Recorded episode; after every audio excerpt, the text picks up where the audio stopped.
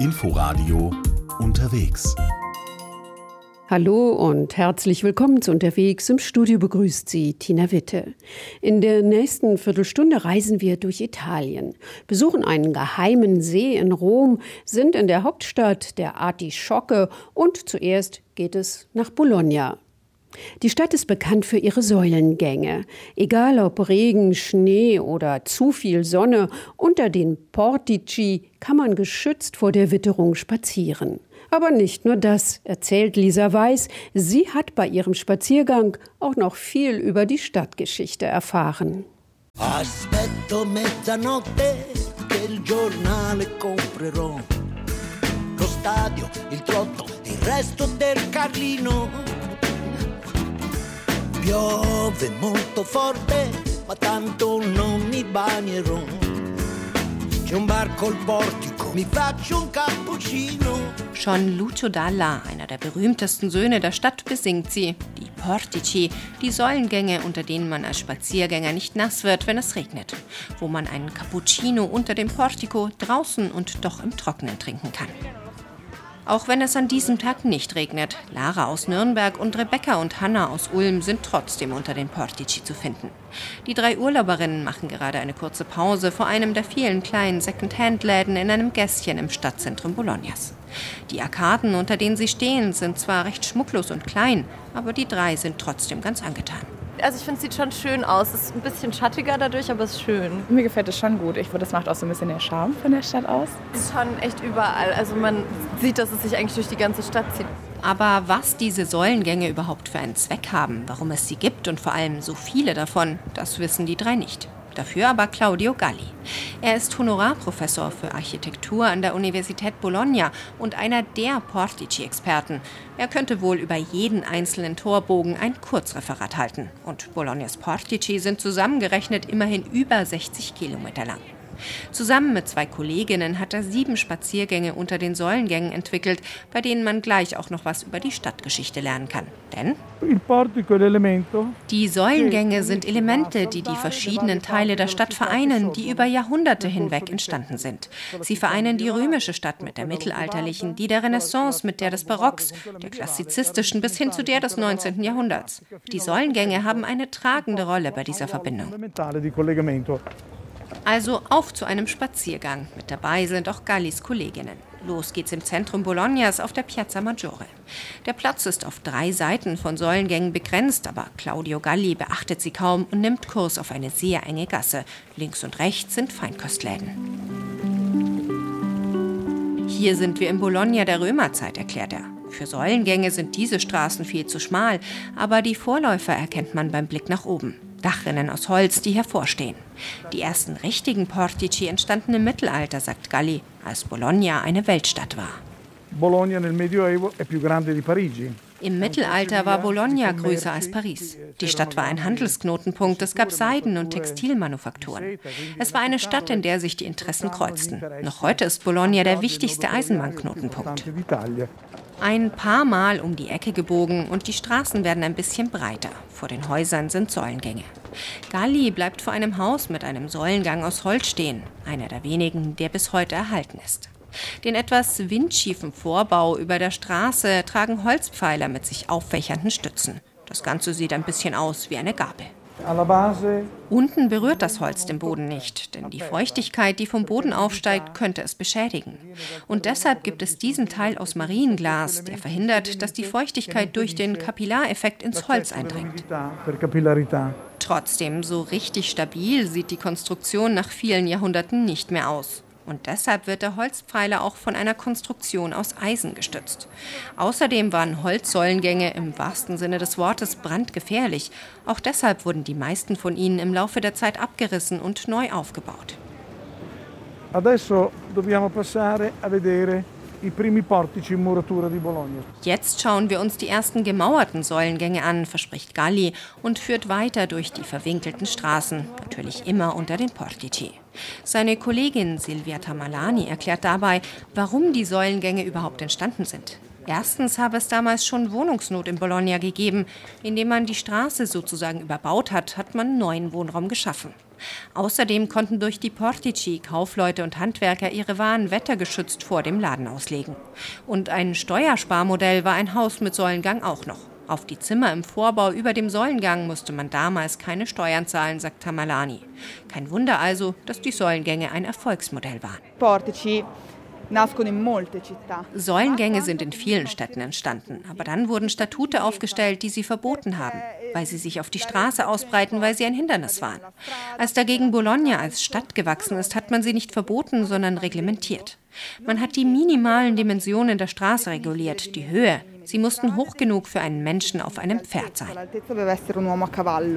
Und eben aus Mauerwerk. 1288 wurde in Bologna sogar die Regel eingeführt, wenn in einer Straße schon Portici sind, muss auch ein Neubau dort einen Säulengang bekommen. So haben selbst die einfachsten Häuschen aus dieser Zeit Säulengänge. Später, unter der Herrschaft der Familie Bentivoglio, wurden die Baumaterialien prächtiger. Man schmückte die Säulen mit Dekorationen. Die Säulengänge wurden repräsentativ. Zu sehen wieder ein paar Straßen weiter in der Nähe der Universität.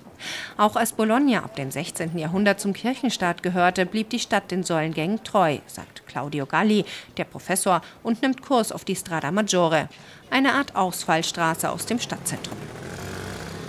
An einer Straßenecke bleibt er stehen. Die Bologneser hätten wirklich ein ganz besonderes Verhältnis zu ihren Portici, sagt er, lächelt und deutet auf einen Platz vor ihm, umringt von einem filigranen, schön geschmückten Portico. Häuser stehen dort aber nicht. Ja, das ist ein Säulengang, der eine Piazza umgibt. Ich glaube, das ist einzigartig und wunderschön.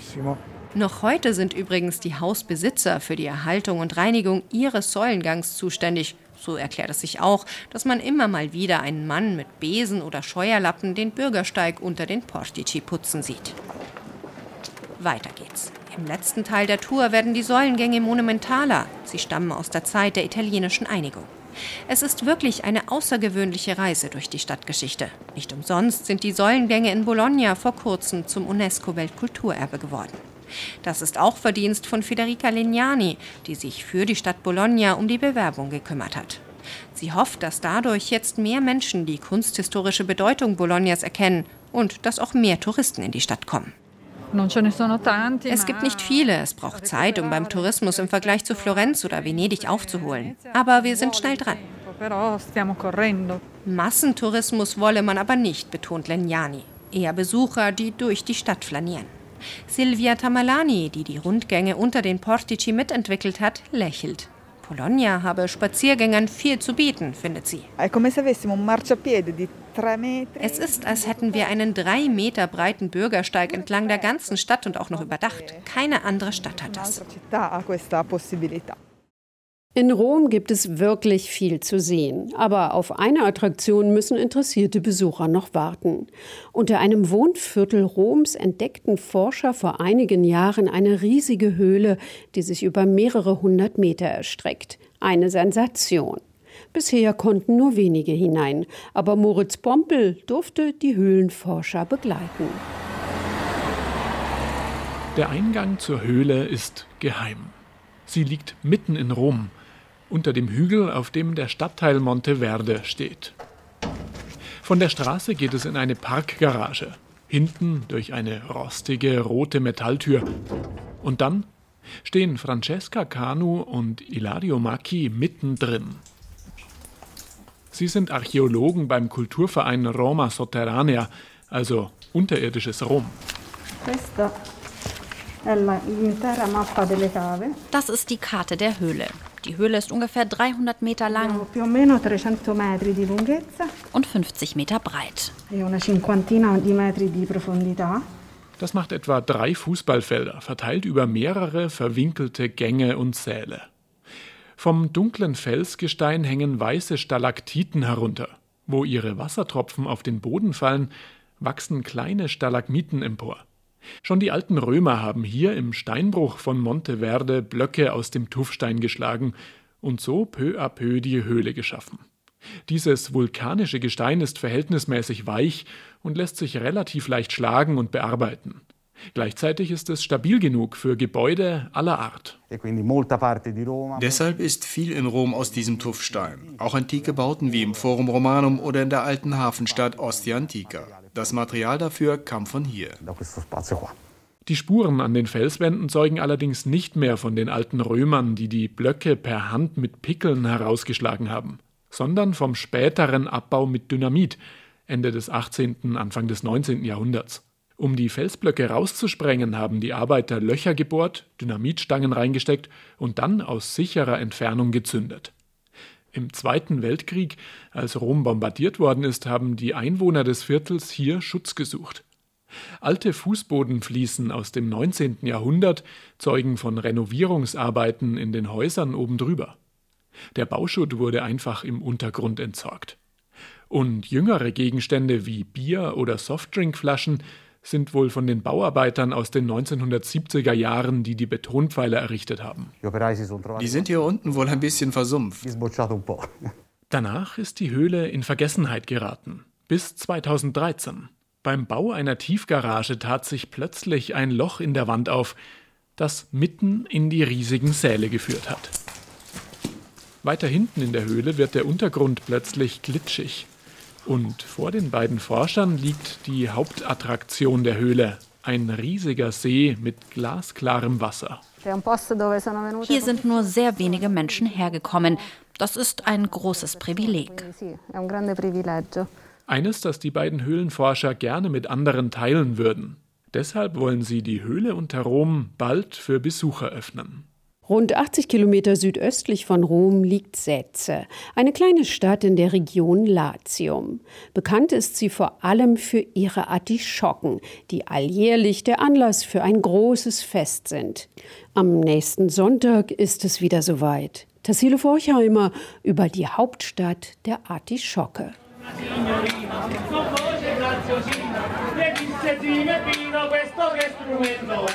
Einmal im Jahr herrscht in der Kleinstadt südlich von Rom der Ausnahmezustand. Zur Sagra del Carciofo, zum alljährlichen Artischockenfest, kommen Tausende von Besuchern aus ganz Italien. Auch in den Wochen davor und danach können sich die Wirte in der Gegend nicht über Besuchermangel beklagen. Periodo dei carciofi che più o meno dura più o meno tre mesi. Da, da metà febbraio ai primi di maggio. Questo, questo. Die Artischockensaison dauere ungefähr drei Monate, erzählt Giannino Perciballe. Sein Ristorante da Santuccio ist bekannt unter Feinschmeckern in ganz Italien. Wer hier Artischocken isst, bekommt die Sorte Romanesco vorgesetzt. Eh, das ist eine ganz besondere Sorte. Im Vergleich zu anderen Artischocken aus anderen Gegenden hat unsere außergewöhnliche Eigenschaften. Sie ist etwas süßer, weniger wild. Andere Artischocken haben einen stärkeren Nachgeschmack. Unsere dagegen ist süß. Sie ist die absolut beste. In Italien gibt es nirgendwo sonst Artischocken von dieser Qualität. Mit ein Grund dafür seien die idealen Anbaubedingungen. Unten in der pontinischen Ebene, wo die Artischocken wachsen, sei der Boden immer feucht, auch in der warmen Jahreszeit. Dabei ist der Carciofo romanesco auch noch eine wunderschöne Pflanze, eine Distel, in diesem Fall aber ohne Stacheln, eine genügsame Pflanze, meint Philipp, einer der Ober im Santuccio, der sich sogar darüber freuen kann, wenn er ab und zu eine Schnecke auf einer der Artischockenpflanzen entdeckt. Das sei ein Zeichen dafür, dass hier keine Chemie eingesetzt werde, meint er. Außerdem sei die Artischocke auch noch sehr gesund. Sie enthalte viele Ballaststoffe und sei deshalb gut für die Verdauung. Wer Artischocken, genauer gesagt den Blütenstand der Pflanze auf den Teller bringen will, muss vorher allerdings arbeiten